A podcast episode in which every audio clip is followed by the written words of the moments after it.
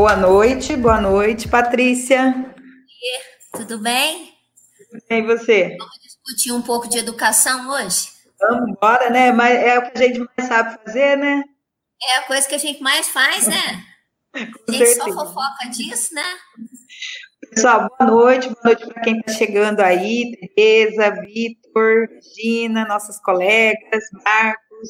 Muito boa noite para vocês, pessoal que está assistindo pelo Facebook, é, Josi Matias, lá na minha página, e também pessoal que está assistindo pelo YouTube. É, eu estou aguardando aqui a Sônia e também a Talita, tá? Porque teve um problema de energia, e a Sônia também está tentando se conectar com a gente. Mas nós vamos começar aqui, até para que a gente não atrase no horário, né? O pessoal tem os compromissos. Então, a gente vai começar é, apresentando um pouquinho do, do tema dessa live e das pessoas que vão participar com a gente na noite de hoje, tá bom? Muito obrigado para quem está acompanhando, é, muito obrigada para quem está acompanhando, e vamos lá falar um pouquinho sobre educação, tá bom? Hoje nós vamos falar de um tema que está bem, né, é, sendo bastante discutido na sociedade, que é a questão da educação nesse momento da pandemia. A gente está vivendo um momento muito crítico, não só em termos de emprego, de trabalho, de, é, de convivência, né? A gente sabe que existe a questão da saúde, que é primordial nesse momento, né? Ela está sendo a, a, questão que mais está é, nos afetando nesse momento. Olha a Sônia aí. Tudo bem, Sônia? Boa noite. A gente já está ao vivo. Bom, estou fazendo a apresentação. Então, é, esse momento está sendo muito difícil para todas as áreas, né?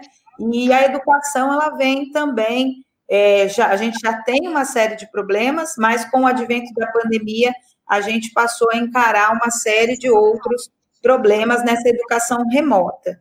É, eu gostaria de explicar um pouquinho, antes da gente começar a falar com a Sônia e com a Patrícia, e antes de eu apresentá-las também, é, o, a diferença entre uma educação à distância, que muitas vezes a gente ouve falar, né? Ah, mas já tem faculdade à distância, já tem curso tal à distância, por que, que a escola não tem uma escola à distância? Porque essas escolas, esses cursos que são à distância, eles já têm uma estrutura. É uma educação à distância, mas já é uma educação estruturada. A gente já tem muitas faculdades, cursos técnicos, que eles já são estruturados dessa maneira. Agora, uma educação remota é uma educação que foi adaptada nesse momento da pandemia. A escola não tinha uma estrutura, as escolas não tinham uma estrutura pronta para essa educação em que o aluno está lá na casa dele, que o professor está na casa dele. Então, as escolas não tinham essa estrutura preparada, né? Salvo algumas exceções que, que tinham algum currículo é, diferenciado, uma aula diferenciada que o aluno poderia fazer à distância, mas é uma exceção, né? Então, essa questão do ensino remoto é uma educação que se faz em casa de forma adaptada, porque não existe uma educação à distância com uma estrutura de educação à distância. Então, eu queria deixar clara essa diferença, porque às vezes as pessoas não sabem o que é uma educação remota, né? O que, é isso? O que, significa educação remota, né? Então, eu queria deixar claro. Então, vou dar meu boa noite aqui para a Sônia e para a Patrícia, vou apresentar, logo, logo a Thalita também vai estar com a gente, a professora Thalita. Tá bom? Vou começar aqui apresentando a Patrícia, dando uma boa noite para ela. A Patrícia é professora da rede municipal da prefeitura.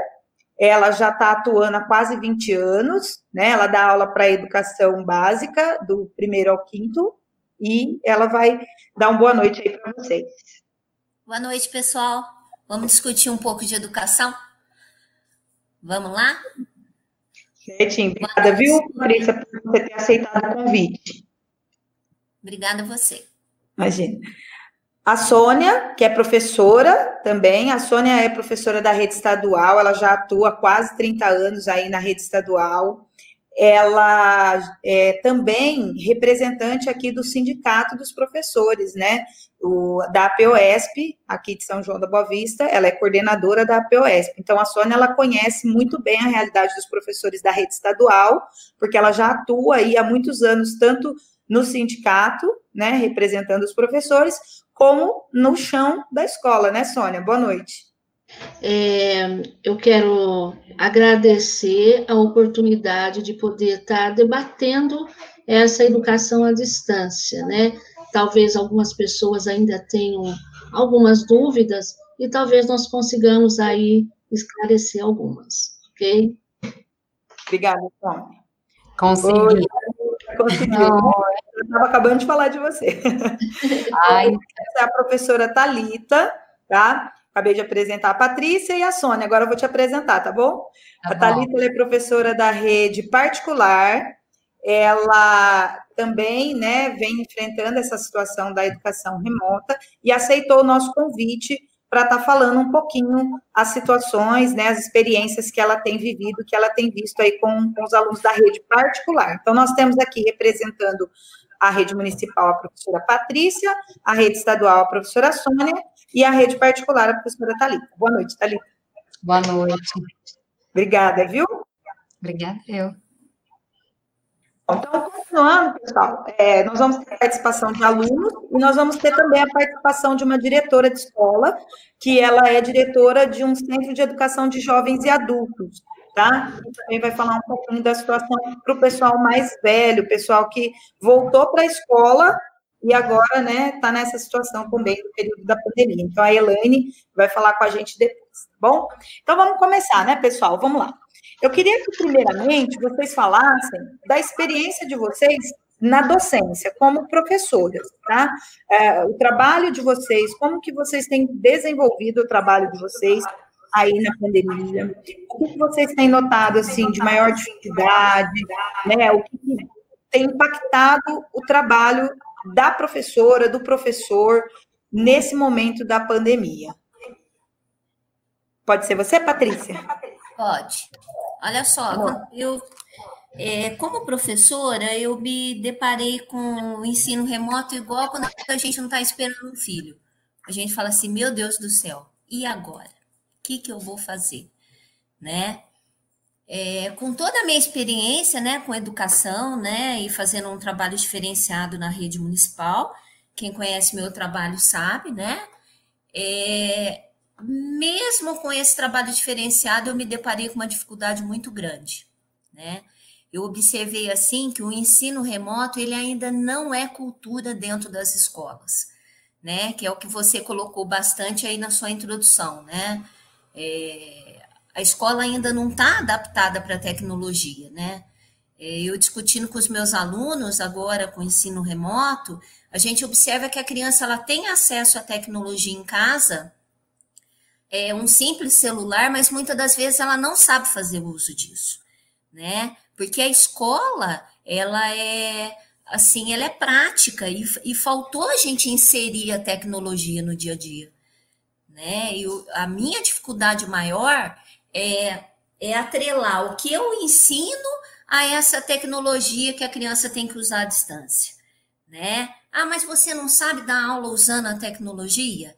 Né? Normalmente o professor, se você perguntar para o professor se ele é especialista em mídias, ele vai falar que, a, que, que o ente que ele trabalha, ou seja Estado, ou seja prefeitura, né? Ou seja, no caso no particular, né? Ele nunca ofereceu o acesso aos professores para esse para essa possibilidade de trabalhar com tecnologia, né?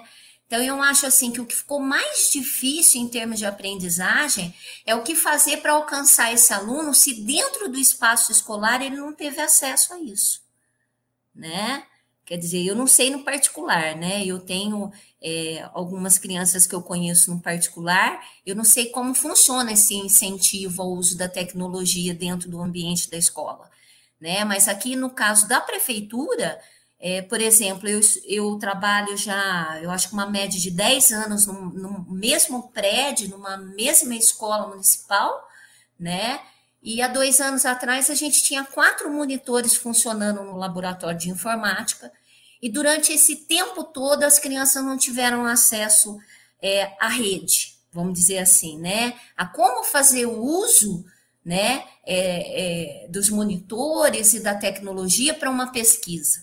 E de repente o meu aluno ele está tendo a necessidade de, de alcançar todo aquele, aquele conhecimento que eu estou ali é, enviando para ele à distância e, e sem saber fazer uso da tecnologia. Então, eu acho que assim a cultura da tecnologia na escola ela vai ter que mudar com essa pandemia. Né? Eu acho que, os, que o poder público ele vai ter que fazer um investimento de ponta aí, né, no público, para a gente ter um enfoque diferente do trabalho. Né? Então, assim, a minha dificuldade mesmo, o que eu tenho proposto com o trabalho com os meus alunos, né, é, tem sido nesse sentido. Né? Por exemplo, eu coloco lá o, o, o conhecimento, né? Tá, tudo bem, mas é quanto tempo aquela criança ela vai estar estimulada para aquele conhecimento? Quando ele está com você no presencial, é, muitas das vezes é mais prático você estimular a criança, né? Agora, quando ela está à distância, né? Como você fazer com que aquela criança tenha interesse naquele conhecimento à distância? Né? Então você tem que ter, a criança tem que ter acesso a muito recurso de mídia, né, para entender como que aquilo funciona. Né? No caso da prefeitura, a gente não pode disponibilizar muita coisa, porque senão a criança não consegue acessar. Né? Eu não sei o pessoal aí, né, o que acha disso.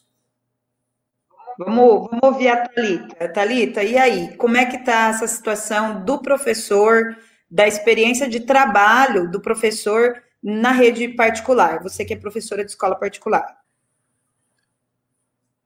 Dificuldades, eu acho que não diferencia muito do que a Patrícia falou, no sentido das, das crianças não estarem preparadas para esse acesso. Eu acho muito diferente é, da particular para a pública. Eu acho que eles têm sim um privilégio enorme de, pelo menos, do acesso, né? É, a gente não teve em nenhum momento na particular aquela preocupação, mas e o aluno que não tem o celular? E o aluno que não tem o computador? Então, nesse ponto, eles têm uma vantagem muito grande, porque o acesso eles têm. Mas a gente percebe que ter o acesso à tecnologia não significa saber usá-la.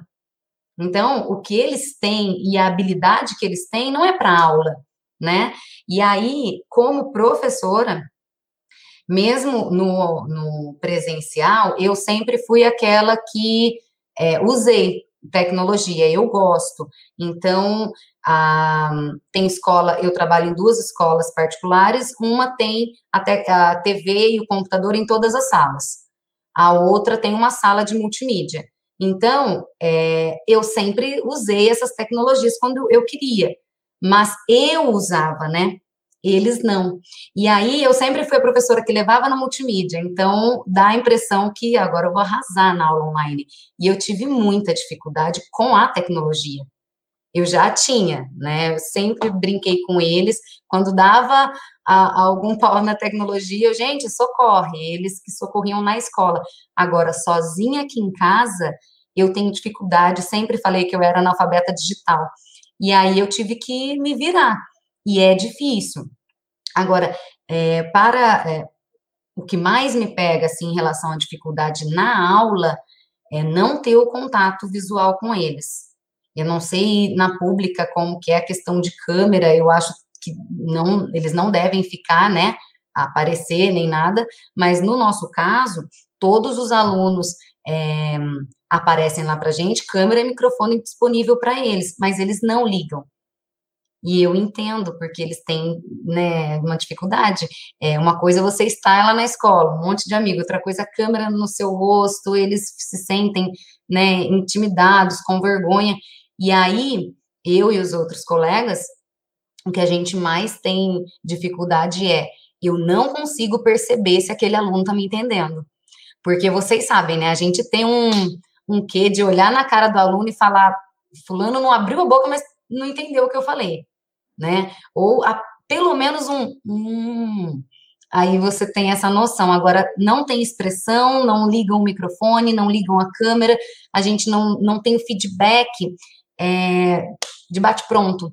E aí, às vezes, eu sinto que a aula não está rolando, aquela aula que geralmente aquele assunto eu termino assim, maravilhada, foi top a aula. No online, às vezes, eu desligo o computador falando, nossa, eles não entenderam, não deu certo, e depois eles, eles mandam mensagem que gostou, que a aula foi boa, fazem os exercícios, ou seja, foi bom, mas eu não me sinto assim. Eu não sinto que foi legal. Eu tenho dificuldade de não não ver a carinha deles, a expressão. E muita dificuldade com a tecnologia também. Certo. Vamos ouvir um pouquinho a Sônia, né? É legal a gente fazer essa, esse bate-bola aqui, porque a gente vai vendo as três situações, né? Das duas redes públicas e da, da rede particular. Sônia, é, como é que está sendo aí para os professores da rede estadual, você que é representante do sindicato, que ouve muito os professores, e você que é professor há tanto tempo no Estado, o que, que você pode falar para a gente da condição do professor nesse momento da pandemia? Bom, Josi, primeiramente eu quero dizer que, como representante do sindicato, eu posso é, assim, garantir que o sindicato, a POSP, sempre se posicionou contra a EAD, né? A educação à distância, exatamente por isso, por essa não, como disse a Patrícia, essa não cultura. Nós não temos essa cultura de tecnologia dentro das escolas. E principalmente a escola pública, ela tem, ela é desprivilegiada, né? Ela não tem acessos devido à condição social da maioria dos alunos, ela não tem acesso ela não tem o, um, o saber, né, o conhecimento sobre. É, com a PUESP, a diretoria, ela sempre procurou, ela, ela teve reuniões com os assessores, com o próprio secretário da Educação, para que essa EAD não existisse. Entretanto, foi em vão.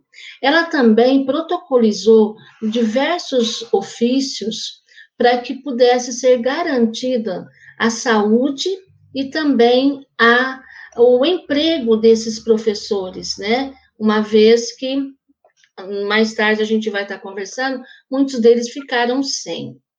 É, como professora, eu posso dizer que as minhas dificuldades e as que a gente tem ouvido são as mesmas de vocês duas, tanto da Patrícia quanto da Talita, porque é exatamente isso a gente não tem, é, é, nós não aprendemos a lidar com isso dentro de sala de aula. Então, como vamos ensinar aquilo que não sabemos?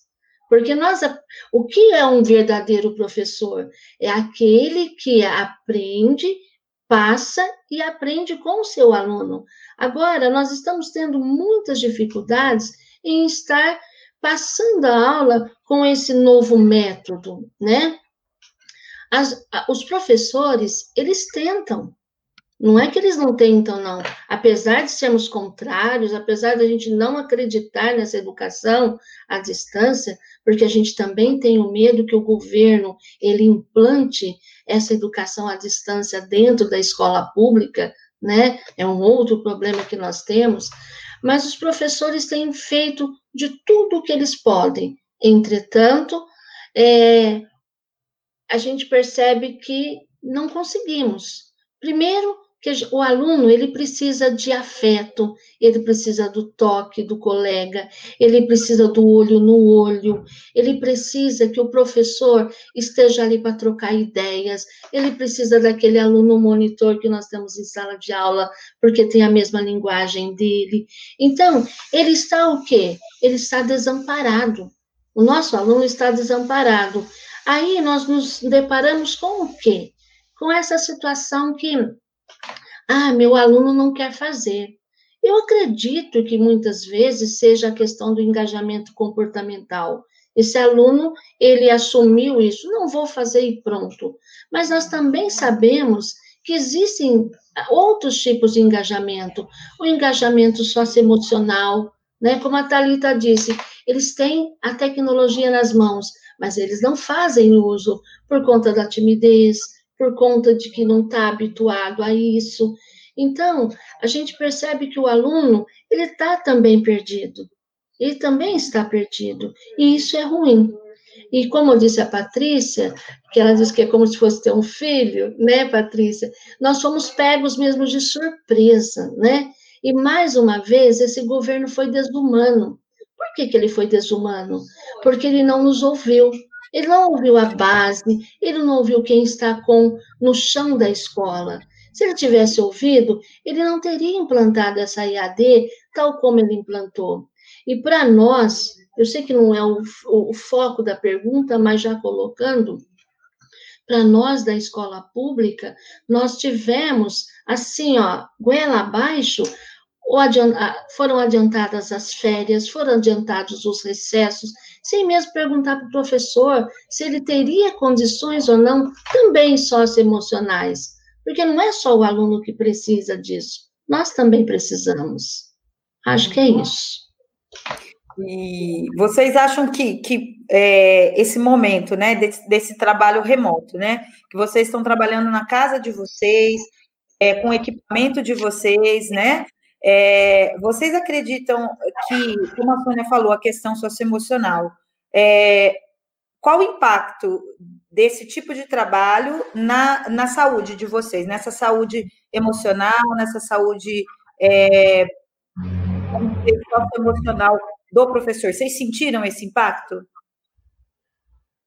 Com certeza nós, eu, eu, eu, falo pelo da escola pública, né, mas acho que também mais ou menos todos nós, é, nós estamos assim num estresse, né, numa, numa situação de estresse, acho que até de uma certa forma bem profundo. Por quê?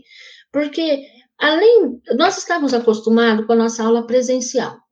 Então, nós tínhamos, de uma certa forma, o como fazer. A gente aprendeu isso. E agora, nós temos que fazer, é, elaborar as aulas, corrigir as redações, fazer as, corrigir as atividades de forma diferente, o aluno não está próximo para a gente conversar. O nosso trabalho está sendo em dobro. Se a gente trabalhava oito horas por dia, nós estamos aí, ó, dobrando, que está triplicando aí o nosso horário, porque é reunião daquilo, é reunião de outra coisa, enfim, nós estamos assim atolados de atividades e o governo, né, ele não está se preocupando com isso, se esse professor tem ou não condições, né, de, de, de atuar desta forma. Acho que é isso. E para vocês aí, Patrícia, você acha que impactou a saúde emocional do professor? Todo professor que eu converso, eu observo assim uma ansiedade muito grande, né? Porque como eu já disse, é, você teve que sair de uma acomodação muito grande porque você estava acostumado com aquela aula presencial, com aquele contato direto com o seu aluno, né? Com aquela aprendizagem colaborativa, grupos é, de, de estudo na sala, aquele colega que é o seu auxiliar, que te ajudava com as outras crianças, trabalhando, fazendo um trabalho de liderança. E de repente tudo isso muda, né? Mas o que mais me entristece mesmo, né, sendo professora há tanto tempo na, na rede municipal, é que o professor ele foi forçado a sair desse, dessa sensação de acomodação, né? Mas é o poder público ele não ofereceu nada para ele para ele poder é, avançar no trabalho dele para ele ser mais profissional, para ele ser mais capacitado, né? Por exemplo, a gente é, começou a oferecer para a rede municipal, acho que foi em maio, as atividades impressas que são é, é, buscadas nas escolas pelos pais, né? Em maio. Mas só que a gente ficou em casa de março até maio na prefeitura de São João da Boa Vista é, aguardando que o poder público ia resolver. Então, eu acho assim que ainda tem essa dificuldade muito grande, que como o aluno ele precisa de liderança, nós, o professor, os professores, a gente também precisa de liderança. Então, eu acho que o poder público ele está perdendo assim muito tempo de aproveitar essa retirada do, da sensação de acomodação do professor com algo novo e oferecer, por exemplo, cursos. Eu trabalho dois períodos na rede, ninguém me contatou para falar assim, Patrícia, você gostaria de fazer é, um curso para uso de tecnologia com seus alunos para melhorar as suas aulas e a disponibilidade das suas aulas? Porque eu, é como a Sônia disse, não tem professor que não está querendo trabalhar. Né? Mas eu acho assim que o poder público ele também tem que se responsabilizar por dar as ferramentas para esse professor trabalhar né? Por exemplo, na rede municipal, a ferramenta que nós temos são os grupos de WhatsApp, que nós mesmas é, formamos, né? É aquela coisa, trabalhamos uma média de 12 horas no dia, o final de semana, a gente entende aquele papai e aquela mamãe que precisa fazer uma pergunta o final de semana, né? Então, a, a servidora pública, professora, o servidor público, professor, é como disse a Sônia, ele está trabalhando uma jornada muito maior. Mas eu acho que tem meios e recursos, né, para facilitar a vida desse professor, né? Então, oferecer ferramentas para ele ser mais técnico, para ele oferecer o trabalho dele para os alunos de uma forma que garanta mais essa aprendizagem que, do ensino remoto, que é uma realidade que a gente vai se deparou e a gente vai ter que enfrentar, né? E, e deixar o professor menos ansioso, porque aí ele vai aprender a fazer uso da tecnologia. Ele vai se sentir bem em oferecer o trabalho. Né? Eu não sei o pessoal aí que se concorda. Thalita, como é que tem sido para o pessoal aí da rede particular, essa questão da saúde do professor? Você acha que houve algum impacto? O que você tem ouvido dos seus colegas? Eu senti muito e a gente trocando figurinha, realmente. Eu acho que o que eu mais senti foi isso, na verdade, porque as dificuldades tecnológicas é, que, que, são palpáveis, né, que a gente consegue é, de uma certa forma, resolver. Agora, a questão emocional, a gente não tem muito apoio. Eu sinto muita falta dos alunos, assim, deles em si, sabe? Esse contato, eu sempre fui muito próxima dos meus alunos, eu tenho, sempre tive até uma dificuldade de, de não separar esse contato, porque eu tenho uma preocupação com eles, eu sou muito próxima deles, já era. E aí, eu tinha dias que não acordava muito bem, como a gente tem mesmo, mas quando eu chegava na escola, era um remédio para mim. E eu sei que não é todo mundo que é assim, porque às vezes é um trabalho que está te cansando muito, tem muita gente que também nem gosta do que faz, né? Mas é, quando a gente gosta disso, né, que é o caso, né, todas nós que estamos aqui, estamos aqui até por isso, porque a gente está lutando para que as coisas melhorem, a escola para mim sempre foi um remédio. Então, eu estou bem, eu chegava bem, eu passava essa energia, eu não estava bem, eu chegava, a minha energia mudava. Então, o contato com eles, para mim, é muito importante, eu, às vezes, me sinto lá embaixo é, por falta deles. Eu sinto falta da minha vaidade, porque eu não me arrumo mais para sair, eu trabalho o dia todo aqui em casa, é, e eles percebem, né? Eu só me arrumo mais porque eles me cobram, né? É, cobram se a gente, ai, tá carinha meio desanimada. Lucas, meu aluno, sempre repara no brinco, pergunta cadê o brinco, que brinco.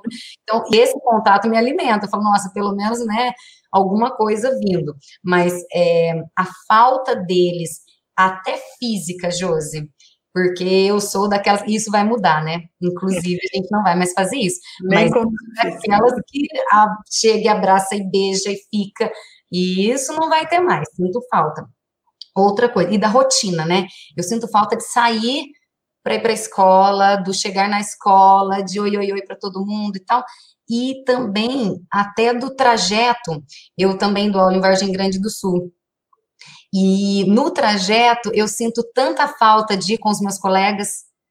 E eu fiquei pensando esses dias, é, eu vou toda semana, duas vezes por semana quanto papo eu deixei de bater com os meus colegas de trabalho nesse caminho, porque a gente tinha muito contato nessa viagem, né? Por mais que seja curta, era toda semana aí de volta. Eu aprendia muito com eles. Então, a gente deixou de conversar, a gente não tem mais sala é, dos professores, enfim. E o que a Sônia falou da gente trabalhar mais é muito, muito. É, e é muito triste não ter esse reconhecimento, né? A gente vê alguns comentários de que o professor está em casa e tal, e a gente está tão mais. O trabalhar mais, primeiro, eu acho que tem uma cobrança muito grande. Na particular, tem uma cobrança porque o aluno é cliente. Não adianta.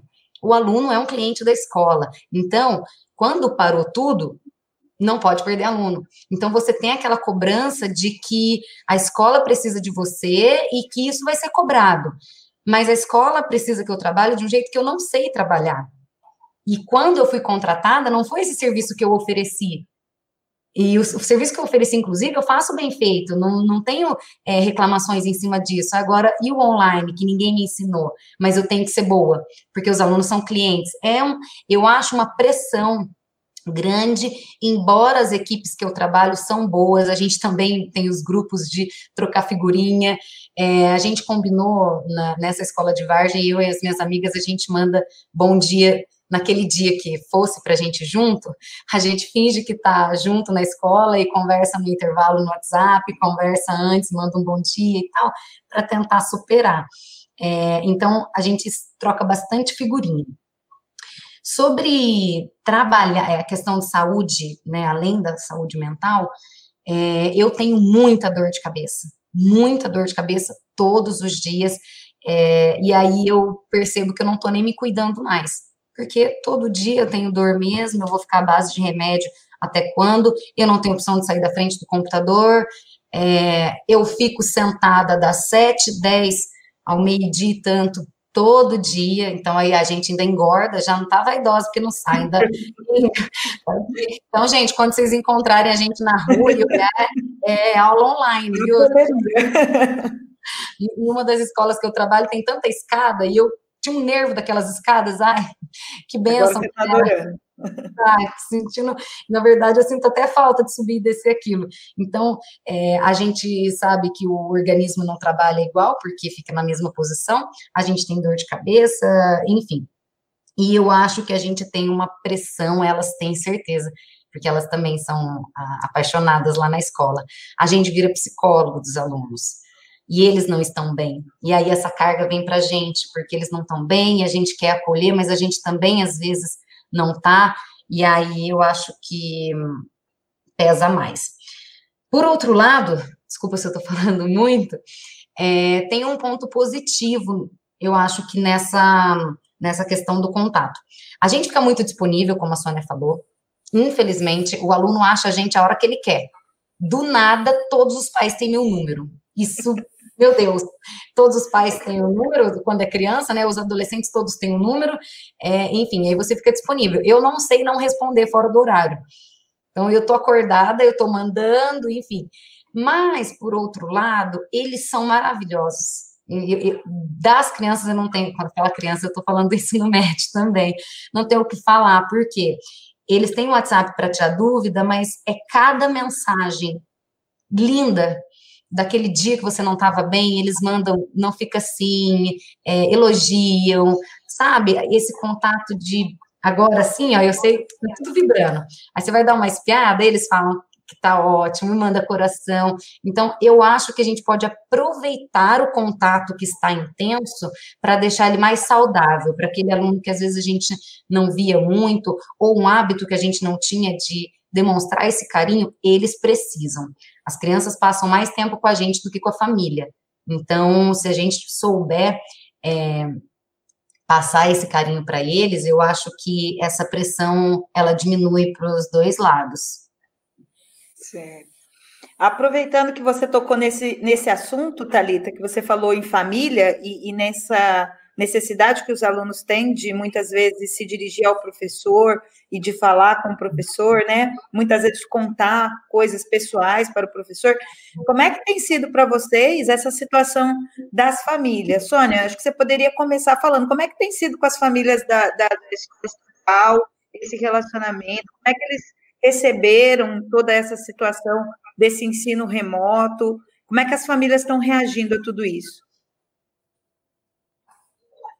Olha, a pandemia é uma realidade e a gente não pode fazer de conta que ela não existe. Acho que é o primeiro ponto, né?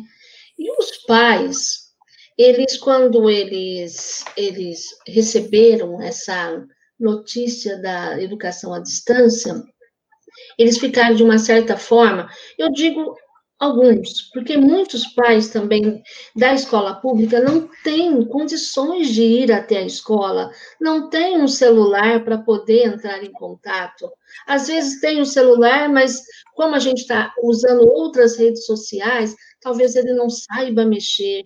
Então, aqueles que chegaram até as escolas, para eles foi tudo muito novo. né? Eles ficaram até meio que desesperados. Mas buscaram, estão tentando, certo?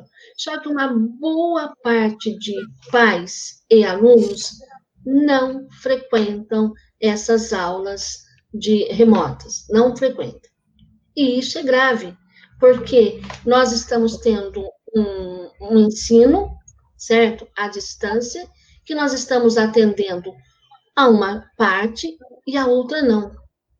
Diz o governo que ele vai, é para deixar em branco, que ele vai fazer isso mais tarde. Ele vai fazer essa recuperação mais tarde desse aluno. Alguém aqui acredita nisso? Eu não acredito. Porque se em tempo normal nós temos as nossas dificuldades, imagine agora como é que nós vamos, vamos lidar com essa situação no retorno. Certo? A gente teve agora, a Josi sabe disso, nós tivemos o linguajar goela abaixo, né, que a gente do interior usa muito esses, esses provérbios, goela abaixo, uma, uma recuperação, né, agora teve, tivemos um dia aí de recuperação, um dia D, meu Deus, é até difícil para o professor, imagine para o aluno. Então, eu acho assim, as famílias elas, de uma certa forma, elas procuraram receber, né? Estão tentando ajudar seus filhos, mas para essas famílias de escola pública, elas têm muitas dificuldades e muitos problemas. Por quê? Primeiro, a escola para elas, quando seus filhos iam na aula presencial, elas se sentiam de uma certa forma até tranquilas. Por quê? Porque a escola era um lugar, era um porto seguro aos seus filhos. Ela sabia que ali eles estavam protegidos. Outro ponto muito importante, que também tem essa diferença, e essas mães, elas veem isso no dia a dia das suas casas. Para uma grande parcela, né, para uma grande parte desses alunos, desses pais irresponsáveis, eles sabiam que esse aluno indo até a escola, eles tinham garantido uma refeição ao dia, e agora eles não têm mais.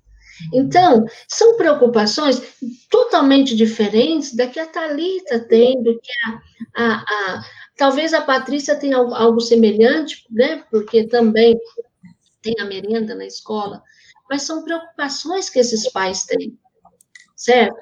Agora, como é que essa criança vai estar tá estudando de uma forma é, prazerosa se ela hoje ela tem outras outras prioridades na vida dela. Por exemplo, a gente sabe que essa pandemia, o, o desemprego, ele ficou de uma forma elevada. E aí, então, esses alunos, quais são as prioridades dele? Meu pai está desempregado, ou minha mãe está desempregada? Qual outra prioridade? Eu tenho, na minha casa moram muitas pessoas. Eu tenho a minha avó doente. Ou mais ainda, o que teremos para o almoço hoje? Então, é, é, é, grave, é muito grave. E a gente, me desculpem estar falando, eu estou aproveitando a oportunidade, já que eu sou representante, sou professora e sou representante do sindicato em falar desse governo, ele não tem um olhar humano, ele só tem números na cabeça dele. Ele não se preocupa com o nosso aluno, com o nosso jovem e com o nosso adolescente. Patrícia, você tem visto essa mesma situação com as famílias da rede municipal? Olha só, Josi, eu tenho visto, inclusive, um agravamento dessa situação, né, que a Sônia narrou, né? porque o Estado, a faixa etária dos alunos é acima da faixa etária que é atendida na prefeitura. Né? Então, dentro da prefeitura, é, porque a política ela fica mais perto, né, Sônia? O Estado ele fica um pouco mais longe. Mas quando é prefeitura, é, a política ela funciona muito dentro da escola, né? Então, na verdade, a, a escola municipal ela perdeu muito o enfoque dela ligado ao conhecer. Né? Aquilo que a Sônia falou, ali se vai para comer, ali vai para se desabafar com a gestora, para reclamar do pessoal, né? Então é um, é um, é um, são vários objetivos ali dentro da escola onde o conhecimento fica por último. Aí você chega para a clientela da prefeitura, olha, estamos em pandemia, o objetivo número um é a saúde da população, que é o certo, né? Mas acontece o seguinte: a senhora, mamãe, vai ter que aprender a fazer o uso do WhatsApp, as aulas vão ser por WhatsApp, tá? Se a senhora não tem dados, a senhora vai até na escola buscar atividade impressa, e a situação é essa. O professor vai auxiliar à distância de acordo com a possibilidade dele. E como que esse pai ele vai se sentir, o papai e a mamãe? né? Então, quando a Sônia fala, ah, a recepção no estado, o pai, ele entende, ele tenta fazer o melhor dele. Aqui dentro da prefeitura, o papai e a mamãe tá mais perto, o munícipe está mais perto, né? Então, ele não quer saber. Então, o professor da prefeitura, né? Eu estou falando no meu caso, que fico 10 horas, né? À disposição, que tenho dois cargos efetivos na prefeitura, né? ele realmente ele não é tão agradável, porque é aquilo que a Sônia falou, ele tem o cotidiano dele, ele está desempregado, ele não entende a tecnologia. Mas aí vem o meu questionamento. E o que o munícipe tem feito para exigir do poder público o acesso a essa tecnologia? Porque quando a gente fala que o, o ensino remoto, a criança está deixando de aprender como ela deveria, porque não teve a cultura da tecnologia dentro da escola, a, o, o Estado ou a prefeitura já errou, porque não ofereceu o que a criança precisava, né? E o que ele tem feito por esse munícipe, né, no sentido de, de retomar a educação e oferecer meios dele estudar, que é aquilo que a Talita falou. No particular, eu vejo os meus sobrinhos. Cada um tem um notebook, minha filha, cada um vai para um quarto, cada um estuda, é uma beleza, né? A minha irmã fica ali na berlinda, pegando no pé, mas a coisa vai. E agora? E o aluno da prefeitura que, que precisa da, do único celular da mamãe, que às vezes quem cuida da família é só a mãe, que a gente sabe que a família brasileira ela é muito diferente hoje em dia, né? A gente tem que ter o discernimento disso, e ele precisa desse celular para fazer a, assistir as orientações da professora pela manhã, mas só que esse celular não fica com ele, porque a mamãe precisa levar. Né? Então a gente tem que entender que o acesso à tecnologia é muito ligado ao direito que a criança tem à educação.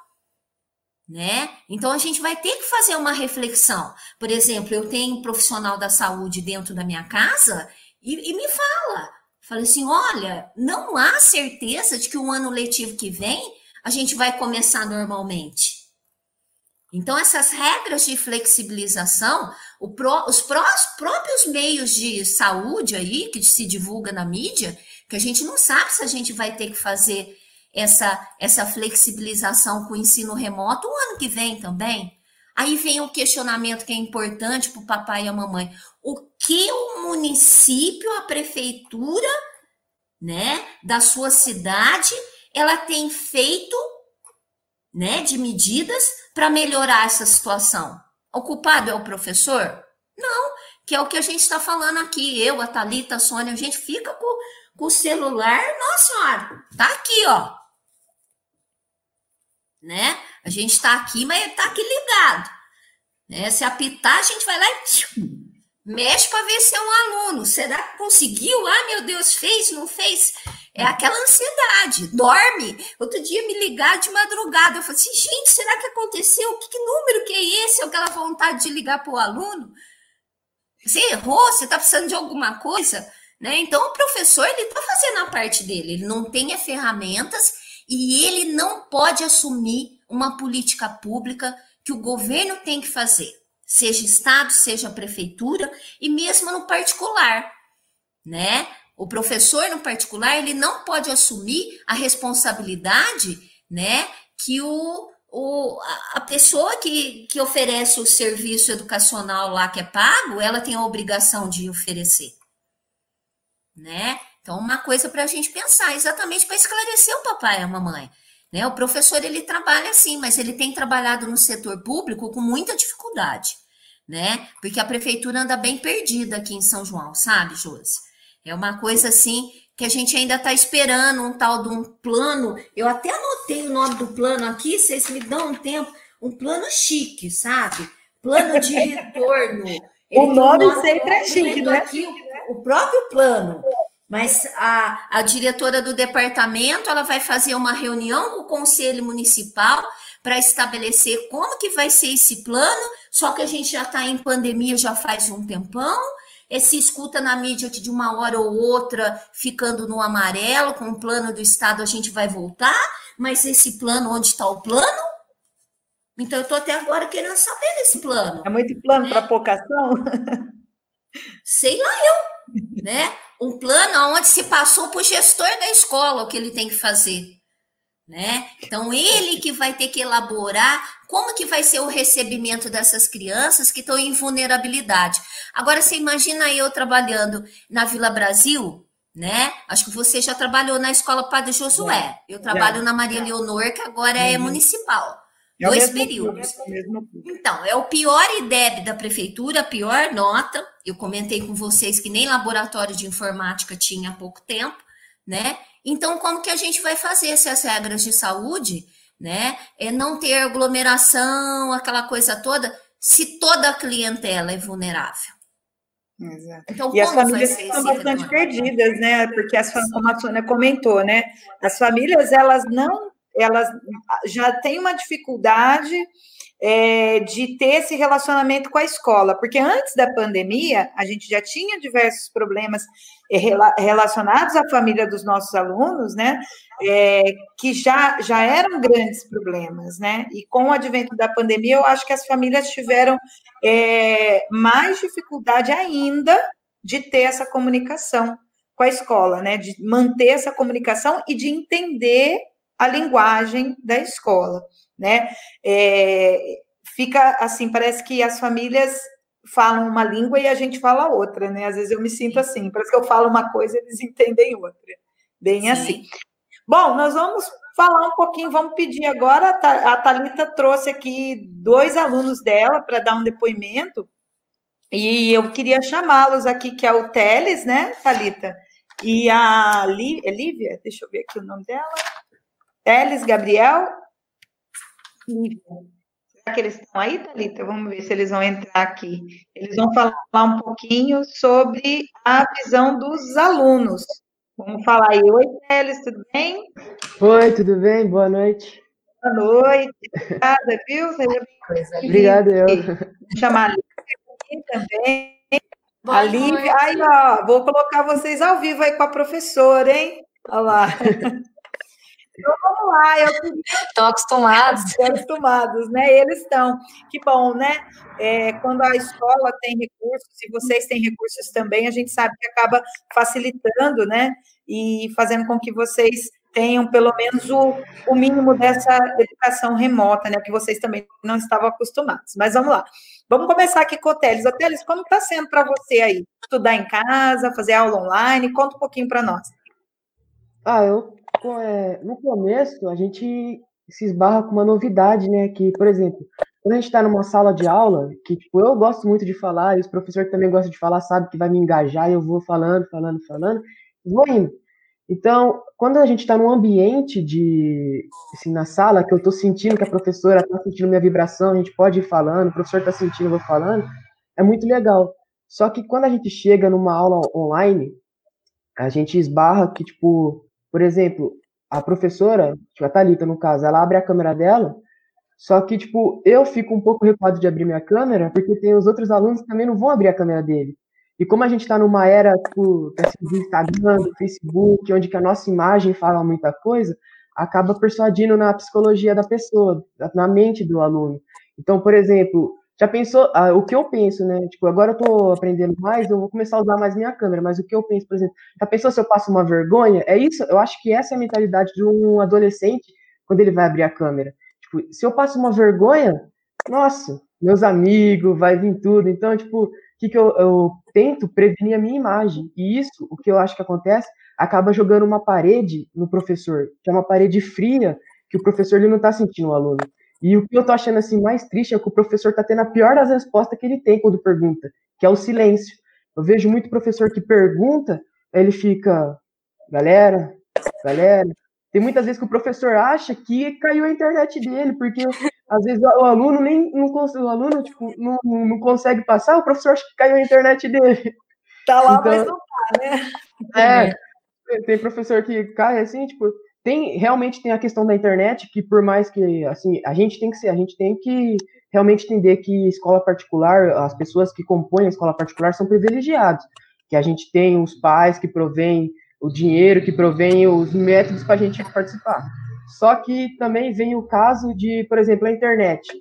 Você pode ter um dinheiro mas não é garantido que a sua internet vai chegar e nem muitos professores estão muito prejudicados por causa dessa internet. Sem contar que também tem muito aluno que é prejudicado por causa dessa internet. Tem vezes que a internet do professor cai, tem vezes que o aluno cai, tem que voltar e fica aquele negócio de conectando, conectando, conectando. Então, eu acho que, assim, tem esse problema, que eu acho que o pior dos problemas que, vai ter, que a gente encontrou é, é o entendimento entre professor e aluno. Esse foi o pior que eu achei. E os técnicos que vieram, que é a internet, o celular, o notebook, tem um notebook que não tem câmera, tem um celular que não está funcionando o áudio, e pode ser por aí. Só que o professor, quando ele não consegue, tipo, o que eu falo, o professor, quando ele não consegue entender o aluno, o aluno também não consegue entender o professor. Porque daí começa a gerar uns conflitos, e esses conflitos conseguem prejudicar ambos. O professor que não, está achando a aula dele legal, a aula dele interessante, achando que a aula dele tem um problema, e o aluno que acaba perdendo interesse na aula por não conseguir, tipo, ficar, tipo, com o professor na tela e ele fica, tipo, perdido. Ainda mais que agora a gente tem a internet, qualquer coisinha pode distrair o aluno. E a gente, tipo, adolescente, o pior problema do adolescente é a liberdade, porque o adolescente ainda não tem a responsabilidade de lidar com a, com a liberdade que ele tem. O adolescente acha que, tipo, ele vai fazer alguma coisa e não vai vir as consequências, porque a gente ainda não entende, a, a maioria dos adolescentes não entendeu essa parte. Então a gente vai indo, tipo, pensando que não vai ter preocupação, tipo, por que, que eu vou estudar essa matéria? Qualquer hora eu pego um vídeo de 10 minutos no YouTube e eu posso aprender o que eu não aprendi agora. Pega nunca, né, Tess? Fala é, que não pega, né? É, ah, eu vou estudar 10 minutos, só que não estuda, né? Só que, vou, então, vou estudar 10 minutos ali, eu consigo pegar. E outra, tem uma diferença de você pegar um, tipo, uma videoaula de 10 minutos no YouTube do que um professor. No, na videoaula é aquilo lá, você não tem o que perguntar. Agora o professor, você fica, nossa, professor, por favor, me fala o que é isso aqui que eu não entendi de jeito nenhum. O professor pode vir com outro método e te explicar. Isso que é um contato muito melhor. Essa é a minha visão de como está sendo as aulas. Você fala bastante mesmo, hein, Teles? Ele fala. Você entendeu o meu convite, Pode falar, Thalita. Entendeu o meu convite, né? Entendi. Caiu muito bem, viu? Obrigada, falar. É. Ele, ele vai ocupar a live. Vamos dar espaço para a Lívia agora. Lívia, sua vez, né? O Teles já falou um pouco e obrigada por você ter aceitado o convite e por, né, como vocês têm aí já todo o aparato tecnológico, né, a gente conseguiu fazer com que vocês participassem, diferente daqueles alunos da escola pública que já não tem tantos recursos. Fala para nós, Lívia, o que, que tem sido bom, ruim, o que, que você tem vivido nesse tempo de estudo em casa? Então, eu acho muito complicado. É, eu e o Teles, a gente está aqui representando milhares de alunos, porque assim como eu tenho as minhas dificuldades, as minhas facilidades, ele tem as dele e outras pessoas, cada um tem a sua, né? E eu acho importante a gente ressaltar dos nossos privilégios, né? Assim como você disse, que só da gente estar tá aqui participando dessa live, é, tendo a oportunidade de estar tá acompanhando os nossos estudos, já é um privilégio, né? E quase 5 milhões de pessoas não têm acesso à internet no Brasil. Então é uma coisa que a gente tem que refletir sobre, né? E dar valor a essa nossa oportunidade é, eu vi uma frase que me comoveu muito, que muitas pessoas têm o costume de dizer que tá todo mundo no mesmo barco, mas isso é uma mentira, né? A gente está todo mundo no mesmo mar. Tem uns que estão de lancha, de navio, de boia, de colete salva-vidas, então é uma coisa muito complicada, né? Porque todo mundo devia ter as mesmas oportunidades, mas infelizmente não é o que acontece, né? E, da, e, do que você tem vivido dessas aulas, o Teles falou um pouquinho das aulas, de como ele se comporta nas aulas. O que você falou foi fundamental, né? Essa diferença. Mas como é que você tem sentido esse, essa situação? Você na sua casa, a professora lá online, como que tem sido para você isso?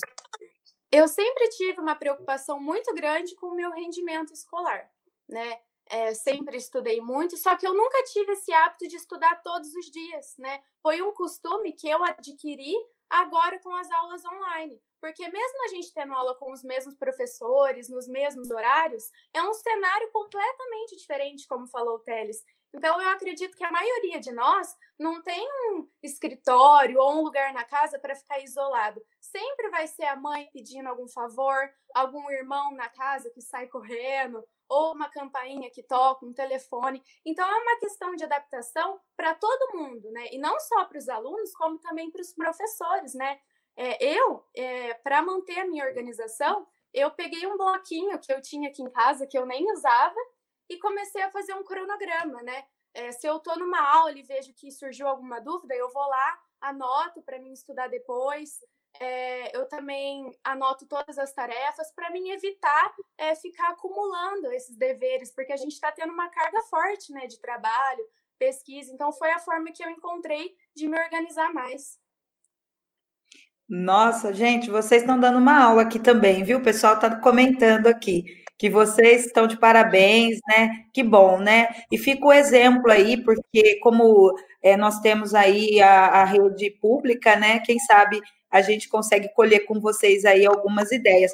E o que é interessante, né, Talita, é, apesar deles terem as condições, eles também têm dificuldades, né? São dificuldades um pouco diferentes, mas eles também têm, né? O Pérez falou da questão da adolescência, né?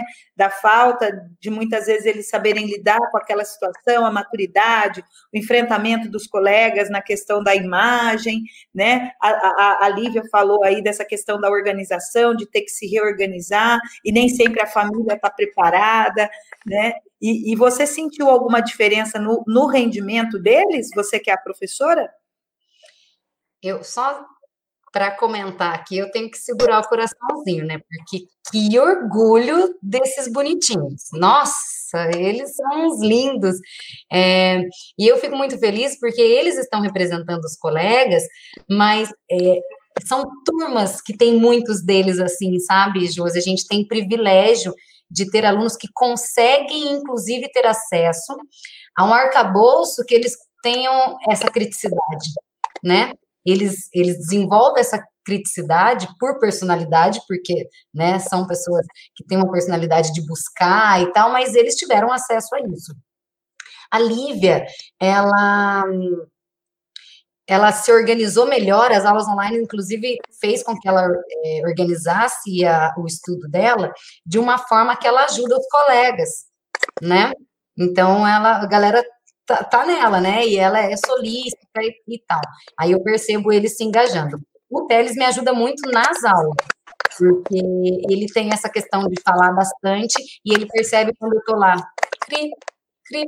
Aí ele dá um jeito de dar uma dinâmica na aula, às vezes a gente sai hoje mesmo, né? A gente sai do assunto, não volta nunca mais, né? Vai, só que assuntos importantes e tal. Então, eu percebo isso de formas diferentes. Para falar a verdade, Josi, é, se você perguntou sobre o desempenho deles, né? A minha dificuldade é em avaliar esse desempenho. Não é nem tanto se. Será que eles estão. É, ó, desempenharam bastante, não desempenharam? A questão é: ninguém sabe como avaliar o desempenho deles de uma forma adequada. Como é que eu avalio essa criança? É, eles, em, em, relação, na aula, a gente tem é, notas até de participação. A nota já me incomoda, né, de ter que essa avaliação em cima dos alunos, eu não concordo com o, o, tipo de avaliação, mas é um problema no sistema, né? Mas a gente avalia o comprometimento, se eles participam na aula, se eles têm desinteresse, às vezes um, um menino dorme, porque aqui eu trouxe alunos que são alunos exemplares, que falam bem, né? E não é todo mundo que é assim, eu tenho aluno que dorme, no fundo da sala também, e aí eu consigo ter essa percepção. Já é dificultoso quando não está junto. Agora, as provas não acontecem, como antes, né? No caso da escola deles, eles têm exercícios todas as semanas, é, eles têm que fazer pesquisa, as minhas aulas, eles têm que anotar todas as aulas, eles têm que me mandar as aulas anotadas e tal. Então, eu não consigo avaliar, para ser muito sincera, se o desempenho deles está bom. Como eu gostaria, não. Porque eles. E até porque é, eu seria injusta em comparar, não é? Então, como é que eu avalio esse aluno comparando com o presencial ou o online? O que eu percebi foi o seguinte: tem aluno que deslanchou na aula online, esse que dormia. Eu tenho um aluno que ele deslanchou porque ele está no ambiente dele, o negócio dele é computador, e aí ele não tem os amigos para distrair e tal. Então eu percebo o desempenho na participação de uma criança que não participava antes, né? Agora, é, em relação a notas, eu acho que a gente está mais flexível, por entender o lado deles, né? E eu acho que a gente está com muita dificuldade na forma de avaliar. Como é que a gente consegue é, chegar é, a um resultado com essas crianças? Os que eram bons continuam bons, mas com dificuldades. E você tem, por exemplo, alunos que têm recursos, que sabem mexer, que têm recursos, mas que se recusam a, a não a realizar as atividades? Tenho. Eu tenho muito aluno que não manda, muito não, né? Porque existe uma cobrança em casa, né? Os pais estão investindo na educação deles, é diferente na particular. É, mas eu tenho aluno que não, ainda mais no ensino médio, não quero mandar, pronto. Pronto, acabou. A, acontece. Agora, é, na particular, Josi, tem a seguinte questão: não, o aluno não fez a tarefa, não entregou o exercício, nem as coisas que eu pedi. Na mesma semana, a escola liga na casa deles. Tem essa então, estrutura trás. Essa estrutura, porque não é só eu assim, nossa, gente, vamos, né, fazer. Tem a questão que já já alguém vai ligar na tua casa e falar, fulano, você não fez atividade, você tem essa cobrança. Mas eu tenho alunos que, mesmo com essa facilidade de acesso, nem entram na aula. E você percebe nitidamente que ligou o computador e saiu. Eu não tenho como controlar. Vai muito do individual também, Josi. Se eles quiserem participar e ter uma aula, na particular, é, tem muito privilégio nesse sentido, comparando com a pública. Por quê?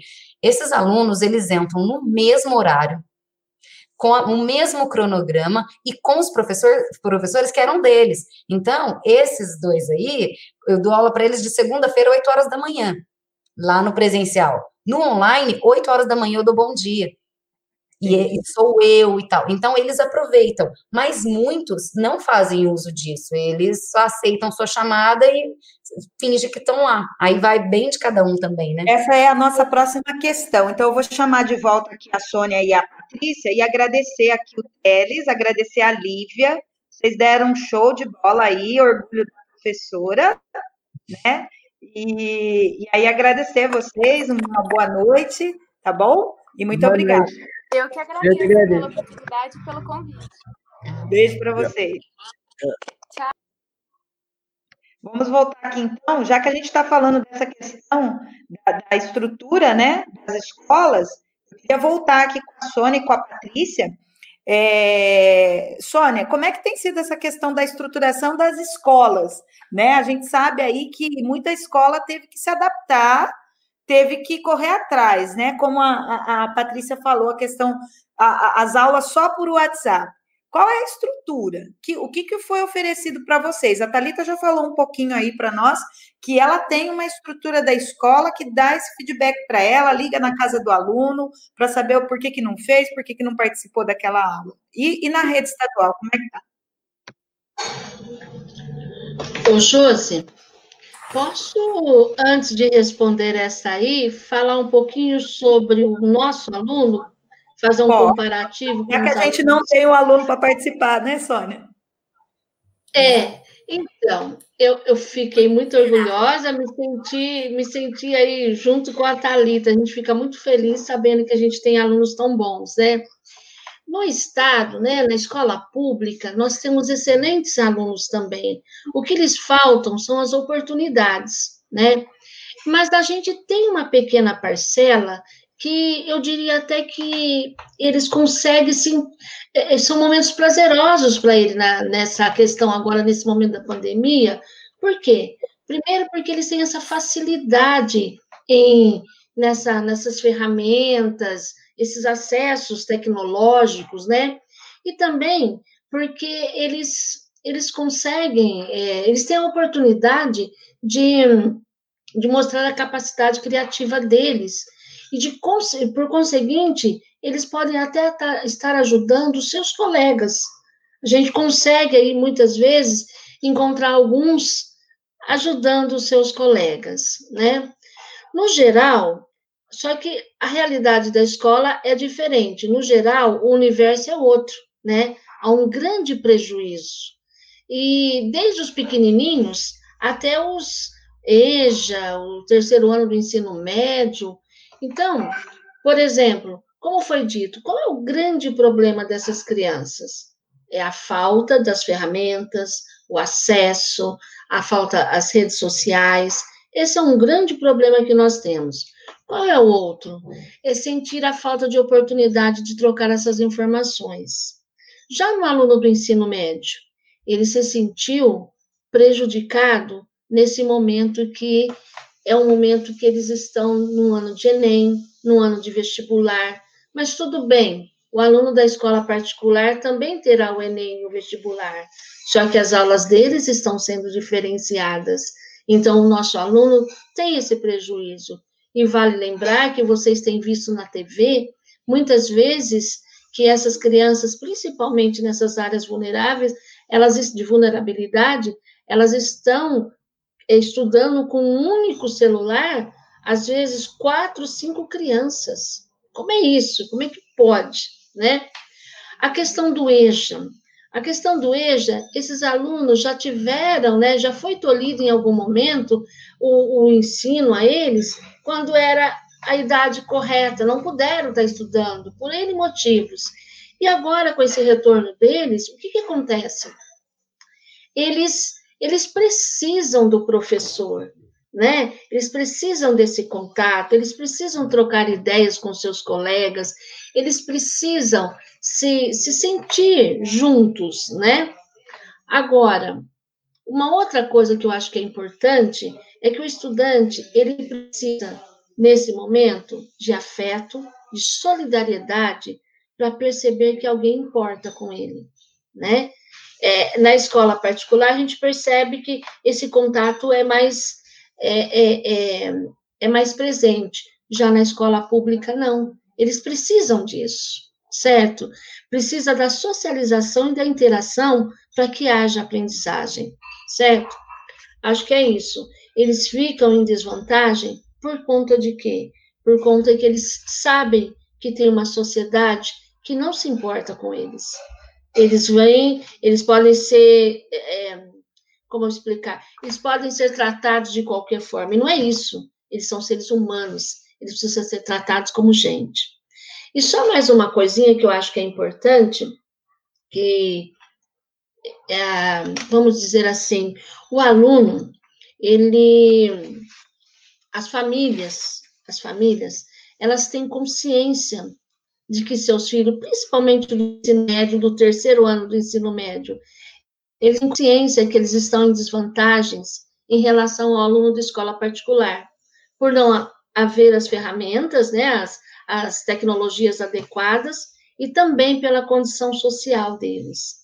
Eu acho que é isso que eu queria estar falando um pouco do nosso aluno. A gente fica muito feliz de saber que existem esses alunos como o da Talita.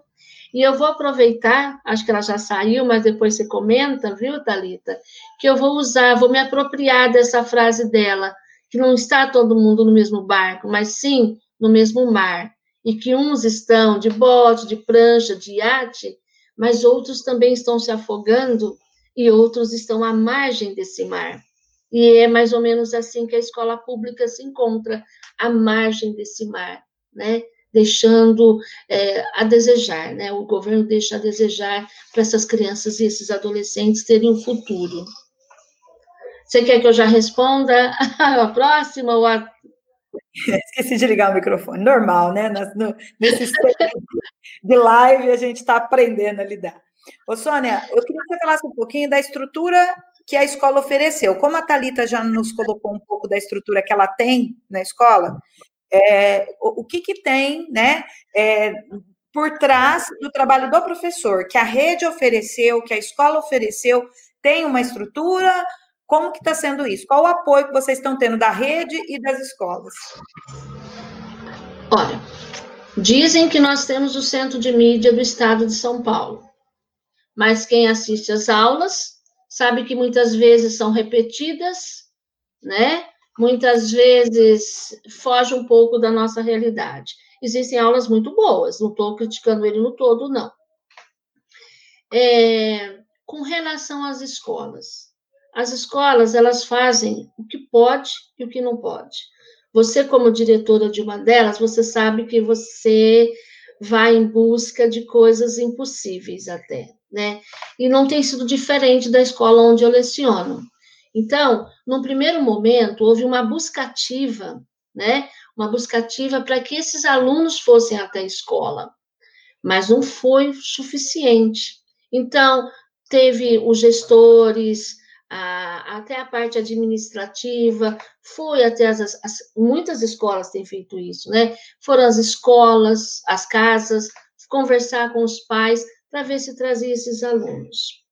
Nós também fizemos grupos de WhatsApp por classe, nós fizemos o, o Google Classroom, nós fizemos e-mail, né, através de e-mails, como disse, não me lembro se foi a Patrícia ou a, ou a Thalita, a netiqueta foi esquecida, né?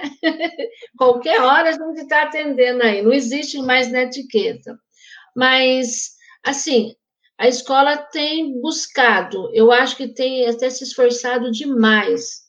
E outra coisa também que eu gostaria de dizer, a Josi está dentro desse quadro, que o governo quem ninguém poderia estar dentro das escolas, mas o governo colocou que gestores e os QMs, a parte administrativa, estivesse dentro das escolas todos os dias.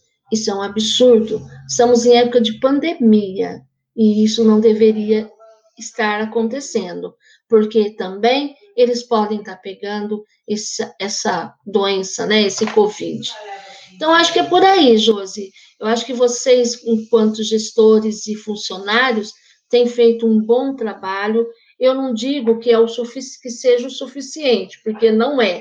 É pequeno, né, Sônia? A gente tem visto que o retorno, mesmo com todo o esforço, com todo o trabalho dos gestores, dos funcionários, dos professores, o retorno ainda é muito baixo, né? Muito baixo. Mas eu estou dizendo assim que a gente tem, tem tido o respaldo de algumas escolas, né? Não estou dizendo no todo, porque a gente, não sabe, mas o retorno é mínimo. E se alguma escola disser que tem um retorno bom, eu gostaria de ver. Vamos lá, vamos perguntar para a Patrícia. E aí, Patrícia, como é que tem sido a estrutura que foi te oferecida ou que por trás, né? O trabalho está sendo feito, o pessoal da escola ajuda, como é que tem sido aí os gestores? É, como Bom, vocês querem ouvir a verdade? A verdade, a verdade verdadeira. É, a verdade verdadeira. Bom, então a primeira pergunta para a Jus que eu quero é, fazer é se você quer saber o que a escola faz ou o que a prefeitura faz. Bom, eu, eu queria saber se você tem uma estrutura, se a escola está te oferecendo uma estrutura, como a Thalita falou, que ela tem ali é, é, situações em que a própria escola vai atrás desse aluno, busca esse aluno, procura saber o que está acontecendo com ele, dá um atendimento. Você tem essa estrutura ou não? Você tem que ir sozinha, você por você mesmo? Sim, é porque quando eu penso em estrutura para trabalhar no ensino remoto, eu penso em alguém que está acima de mim, né? Quem está acima de mim é a prefeitura. Então, são dois pontos, né? Tem o que a escola faz. O que a escola faz, muitas das vezes, é relacionado ao que o professor faz na rede municipal. Como eu já disse na introdução, né? Então, o professor ele utiliza o seu celular, ele utiliza a sua internet, ele utiliza o seu notebook, e a partir disso tudo, ele tenta elaborar a sua aula, né? Agora, o, o que a escola faz, né, para chegar mais próximo desses alunos, né? Que como a gente discutiu aí, tem uma dificuldade tão grande de acesso à internet, né? Porque quando a gente fala em ensino remoto, não tem como a gente não falar em tecnologia e em acesso à internet, né? O que ele faz? Ele disponibiliza essas atividades impressas para esse aluno ir lá buscar. Mas agora o questionamento, só isso basta? Qual é o percentual de entrega dessas atividades concluídas na rede? Né? Porque não adianta nada o, o, o aluno ir até lá, mas ele não ter acesso ao grupo online para ele poder ter as orientações da professora de como fazer. Né? Aí veio o meu questionamento, e vocês devem estar pensando: e o que a prefeitura faz? Ela orienta o gestor de que tem que telefonar, de que tem que ir atrás dos pais, que tem que questionar os pais da entrega das atividades. É aquele, aquele trabalho de corpo a corpo, né, do gestor é, e dos funcionários que da, da parte administrativa da escola que não poderia estar sendo feito. Porque se o ensino é remoto, ele é remoto. Ele não é presencial nem em relação a, a quem aos gestores né? Então eu coloco de novo, que eu ainda estou esperando. Ai, meu Deus, aquele plano bonito que eu escrevi o nome aqui, né? Que a prefeitura disse que ia fazer. Né? Como que vai. Ah, chama Plano de Retorno das Atividades Presenciais Opcionais da Educação. Nossa, que nomão! Tá? E um conselho municipal. Por favor, deixa eu repetir de novo. Sejam solidários comigo. Plano de retorno das atividades presenciais opcionais da educação. Eu estou esperando até agora, porque eu imagino que a prefeitura ela vai dar oportunidade, ela vai oferecer alguma coisa para o professor e as gestoras fazerem. Vou aproveitar né? sua deixa, então, então eu vou falar o seguinte: nós tivemos uma pesquisa, né? Eu vou usar como referência essa pesquisa da Prefeitura de São Paulo, porque não uhum. tem nenhuma cidade que fez aqui próxima, não tem nenhuma cidade que fez. Então, eu vou usar como referência a Prefeitura de São Paulo, que eu acho que não é muito diferente de outras cidades, né? Pela estratégia que eles utilizaram. Eles fizeram um, uma coisa chamada inquérito sorológico. O que, que, é isso? Eles fizeram uma pesquisa com 6 mil alunos. Pegaram lá 6 mil alunos, aleatoriamente, 6 mil alunos da rede pública municipal de São Paulo, e testaram, né, para Covid. E nesse inquérito, eles descobriram que pelo menos quase 17% dos alunos, ali entre 16,5% mais ou menos, até quase 17%, já tiveram contato, tá? É, com o vírus, né? Ou seja, já pegaram o vírus. E desses alunos, desses 16, 17% que se contaminaram, quase 70% assintomáticos, né? Então, é, foi uma pesquisa que foi feita para se ter ideia de como vai ser esse retorno.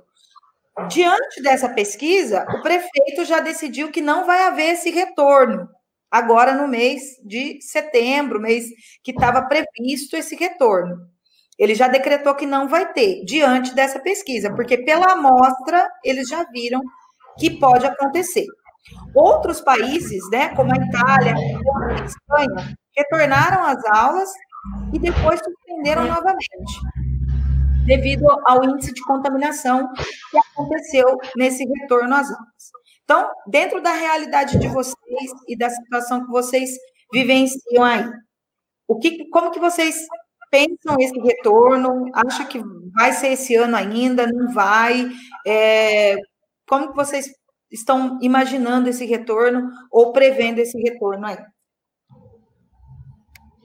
Bom, posso falar? Pode. Olha só, olha só. Uma professora me mandou uma pesquisa é, pelo WhatsApp, onde o bairro onde eu leciono, 10 horas, o Maria Leonor, Vila Brasil, é o, é, o, é, o, é o segundo setor em São João que mais tem casos de Covid inclusive crianças na faixa etária que a gente atende, certo? Aí eu te questiono, como é a estrutura da minha escola para receber e para atender os requisitos desse plano todo, que eu não vou ter o prazer de falar de novo, porque ele é muito lindo. Né? Então, como que é a estrutura física, né, para atender a minha clientela e eu, professora, e as outras professoras? Primeiro, os vidros não abrem das salas. Segundo, é, a escola toda ela é de taco. Então, como que vai ser a higienização? Né? Então, é, eu observo que esse retorno ele vai ter que ser muito bem analisado e alguém vai ter que dar a cara a tapa. E que não pode ser o professor. Né? Porque foi passada uma pesquisa né, na, na prefeitura se o professor ele quer voltar ou não. Não, ele é funcionário público. E o assunto não é educação, o assunto é saúde.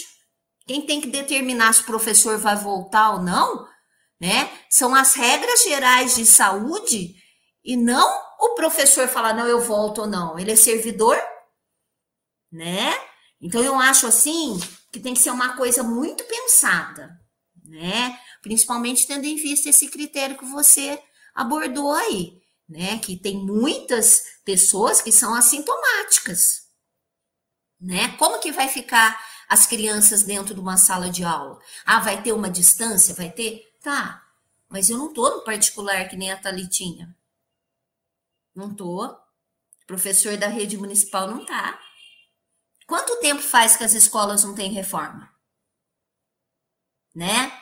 Será que as nossas gestoras, elas têm autonomia para falar não, precisa tal reforma? A maior parte das nossas gestoras são comissionadas. Não é igual o Estado, né? Não, você tem a responsabilidade como servidora e você pode questionar e você pode criticar. Né? Então, como vai ser essa volta? Para agradar a população? E como que a prefeitura coloca o professor numa situação que ele decide o retorno ou não? Não pode ser assim.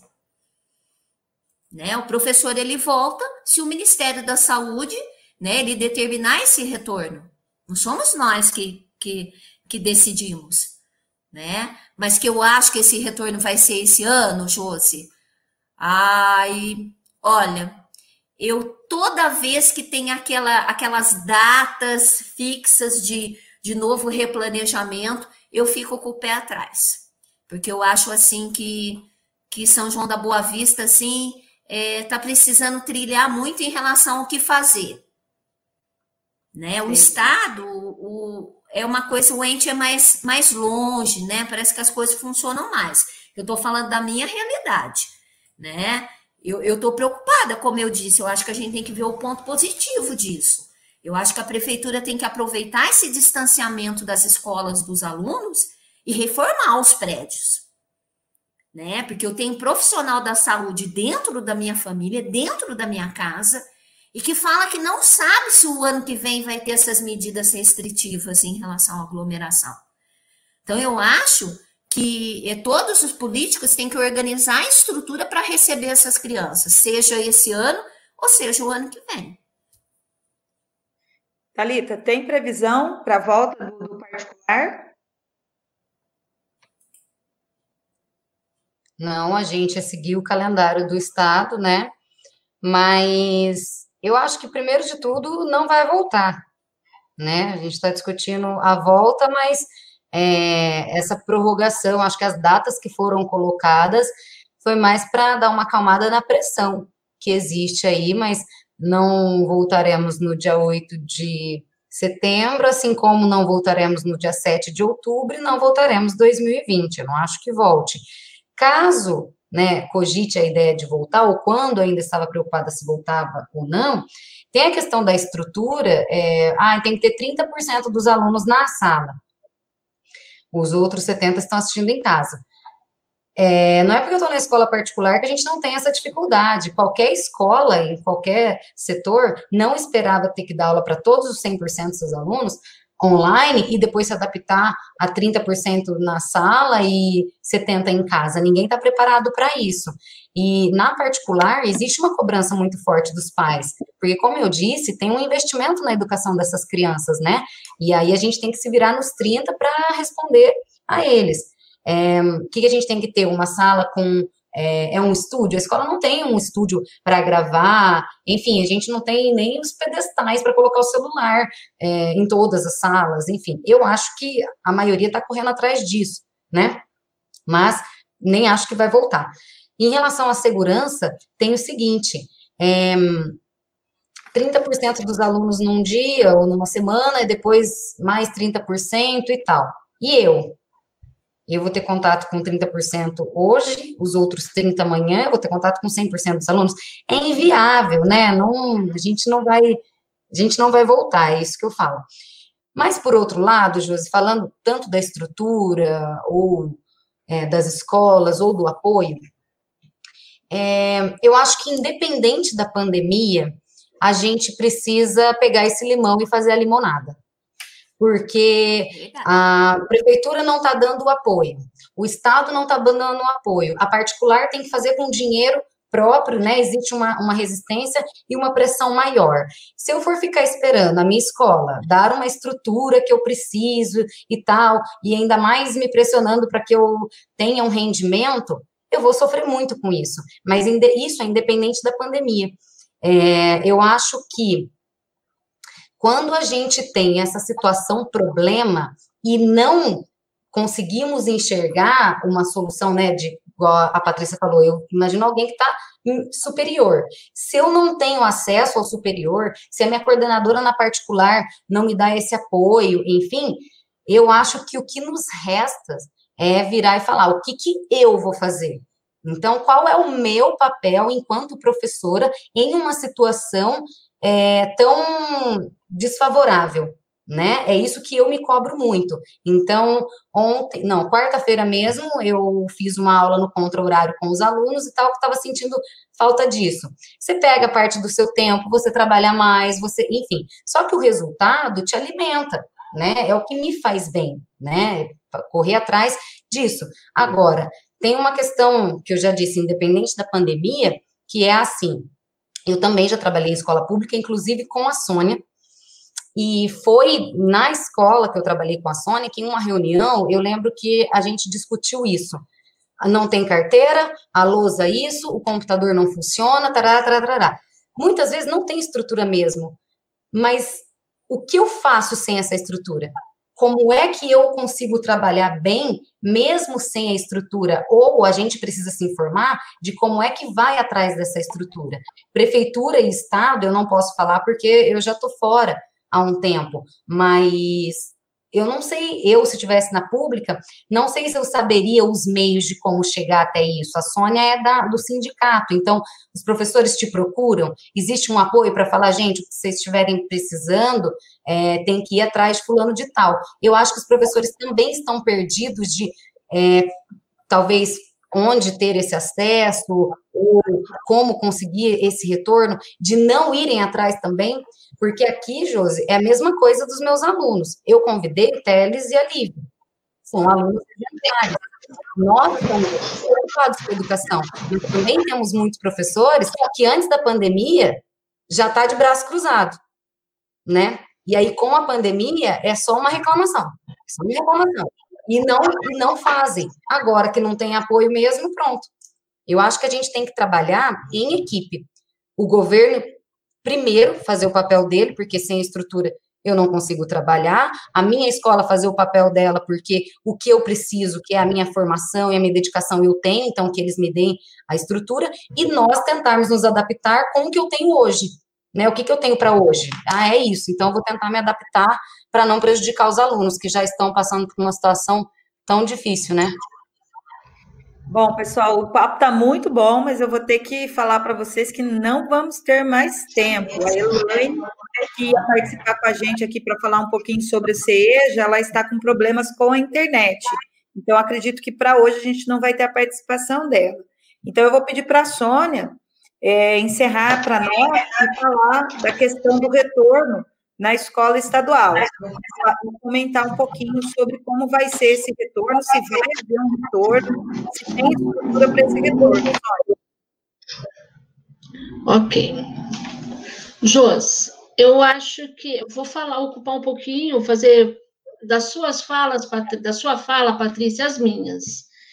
Acredito eu que nesse momento que tivemos parado desde março até agora, e espero que não volte mesmo, o governo tivesse é, estruturado as escolas de fato. Se houvesse uma necessidade de reforma, a, a, questão da ventilação, a questão do taco, a questão da estrutura tecnológica, sabe? no todo, estou falando da escola do Estado, nós temos escolas aí, a Josi trabalhou em São Paulo e sabe disso, que não tem nenhuma estrutura, já não tinha antes. Imagine agora se houver esse retorno pós-pandemia. Então, a primeira coisa é isso. Josi, quando você coloca a questão de países como a França, a Itália e outros, que retornaram, mas em determinado momento tiveram que recuar, por que, que o Brasil, o estado de São Paulo especificamente, tem que pegar e entrar e fazer, voltar, sabendo que não vai dar certo? Já não viu que não deu certo em outros lugares? Por que essa teimosia? Certo? Então, eu posso, a única coisa que eu posso dizer agora como professora, como é, representante do sindicato e como cidadã, que o mais correto, posso garantir que o correto não é o retorno às aulas presenciais. Neste momento, o mais importante é a preservação à vida, certo? Sabemos nós, através de pesquisas, que se, como a Josi disse, que se caso a gente, se caso nós retornemos, o que, que vai acontecer? o número de infectados, o número de mortes pelo Covid, vai ter assim, um, um aumento desenfreado. E é isso que nós queremos? Os pais querem seus filhos mortos? Nós queremos os nossos colegas mortos? Eu acho que é hora de a gente refletir sobre isso, né? Então, eu, para finalizar aí, eu diria o seguinte: enquanto não houver uma vacina, uma certeza que a gente pode voltar, nós não devemos retornar. Nosso lema deve ser: preserve a vida. Hashtag sem vacina, sem aula. É isso. Desligado de novo, aí, eu tô sem a prática aqui, viu? Então, é, ouvindo a Sônia falar, eu pensei muito na questão da limpeza, né, Sônia? A gente sabe que na, na rede estadual. Está cortando. Está cortando? Estão me ouvindo aí? Melhorou? Melhorou? Beleza. Então, é a questão da limpeza, uma coisa que me impacta bastante, como a Patrícia falou também, manter o ambiente higienizado é uma preocupação muito grande. A gente viu em testes que, que foram feitos por cientistas, né? Eles filmaram uma situação, né? Eles fizeram lá uma filmagem reproduzindo com um elemento lá, aquele luminol, né? Que, que ele fica, né? Quando a luz se apaga, a gente consegue ver, né? Aquela, como se fosse a luz negra, né? Então, eles simularam como é o comportamento do vírus num ambiente coletivo. E aí, em poucos minutos, aquele luminol que estava representando o vírus se espalhou naquela sala onde estavam aquelas pessoas, que estavam ali como se fosse um ambiente de um restaurante ou de um refeitório.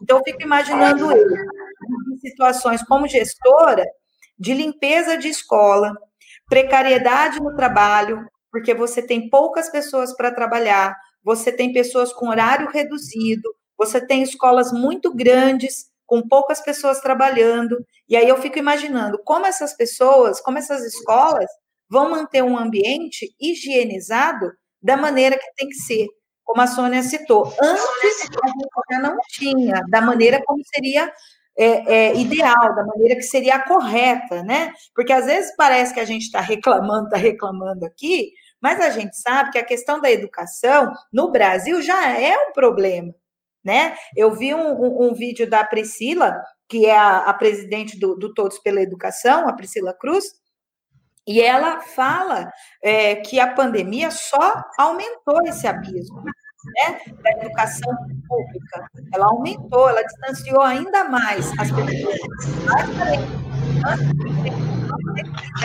de uma educação de qualidade. Se a gente já buscava uma educação de qualidade na situação em que estávamos, imagine agora com toda essa outra demanda. E pegando aqui a fala da Talita, eu acho que é por isso que os professores são chamados de super-heroínas e super-heróis. Acho que a sua fala representou muito isso. Está ouvindo? Ouvindo? Volta um pouquinho. Acho que a sua fala ela representa que os professores são super-heróis e super, super-heroínas. Então, assim, a gente, falta né, esse reconhecimento dos professores, né? Que os professores precisam ser reconhecidos como esses super-heróis, porque falta tudo, falta a estrutura, né?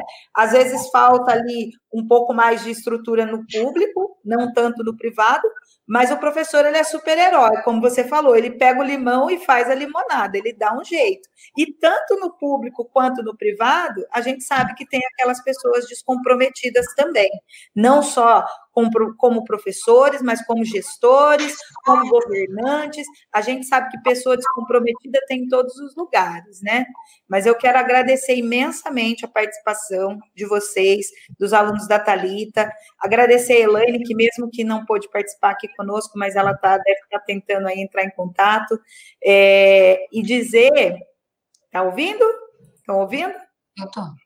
Então, dizer que, assim, é, foi muito bom conversar com vocês, é, porque a gente pode trocar essas ideias das três redes, né, do particular, do municipal e do Estado. Então, uma boa noite, agradecer a todo mundo que participou, todo mundo que está aqui colocando recado, mandar um abraço aqui, Mariana, o César, que é irmã da Thalita, a Cris, Renata, Edson, professor Edson está aqui também, Regina, Renato, olha, tem bastante o nome de Vitória, professora Patrícia Fulaneto, tem um monte de gente aqui, pessoal, Lucas, ó, muito obrigada pela participação, tá bom? E uma boa noite, fica aí agora na despedida de vocês. Vamos começar pela Patrícia e a gente termina lá na Sônia. Ah, sim, eu queria mandar um abraço para todo mundo que está assistindo aí, né? E eu espero que o professor da rede municipal que esteja assistindo aí, né, entenda muito bem assim que você não é sacerdócio, não. Você tem que ser esclarecido e saber dos seus direitos. Né? Então é aquela coisa, regra ilegal a gente não né? Então tem que parar para pensar. Que é correto. Boa noite. Né? Josi, muito obrigada pelo convite. Eu sei que você tem muitos conhecidos e eu fico feliz por você ter me convidado para essa confiança. É, eu quero agradecer a galera aqui participando, porque é tão legal ver as carinhas que a gente conhece aqui, né, nos comentários. Meus alunos estão em peso aqui vendo, família, uma belezinha. É, é um assunto muito pertinente e é como a gente disse, sem ser contexto de pandemia, a gente já estaria é, com muito conteúdo para falar de educação, do que a gente precisa fazer, do que precisa acontecer, né? É só uma oportunidade para a gente usar essas ferramentas e fazer mais vezes. Eu quero só um comentáriozinho aqui no canto, que eu vi e gostaria de agradecer. Da Patrícia Furlaneta, ela colocou que está orgulhosa de mim, que me adora e tal, e eu quero dizer que eu fico muito feliz por ser tua cria. Você está orgulhosa, mas é porque o teu trabalho deu resultado. Eu sou muito grata por ter chego é, em uma satisfação tão grande como profissional, sabendo que o meu espelho é você, viu? Obrigada a todos que comentaram, participou. Boa noite. Eu quero agradecer a todas vocês né, a oportunidade de estar debatendo um assunto tão, tão polêmico, né, tão atual, e que nós, como professoras, educadoras, cidadãs, precisamos, como disse a, a, a Josi, mostrar a nossa cara, mostrar que somos capazes de mudar o mundo. Basta cada um fazer a sua parte, não ficar de braços cruzados, como algumas ficam, como alguns ficam, mas é importante que cada um faça a sua parte É preciso reclamar, sim. É preciso ir à luta, sim. Porque se a gente for aceitando e ficar acomodado, o mundo vai ficar do jeito que o diabo gosta, né? Uma uma balbúrdia, uma balbúrdia. E nós queremos pessoas transformadoras. Nós queremos que os nossos alunos sejam os futuros governantes, os futuros profissionais, profissionais esses, governantes esses, honestos, que saibam fazer a diferença no Brasil. Muito obrigada a você. Certíssima, Sônia. Bom, gente, não tem mais o que falar. A Sônia falou tudo, né? É por isso que nós estamos aqui, seja da rede particular, da rede pública. A gente está aqui tentando formar bons cidadãos, boas cidadãs, para que a gente tenha aí um futuro melhor e uma educação melhor no nosso país. Boa noite para vocês, um abraço, muito obrigada por terem ficado conosco. Beijo. Tchau.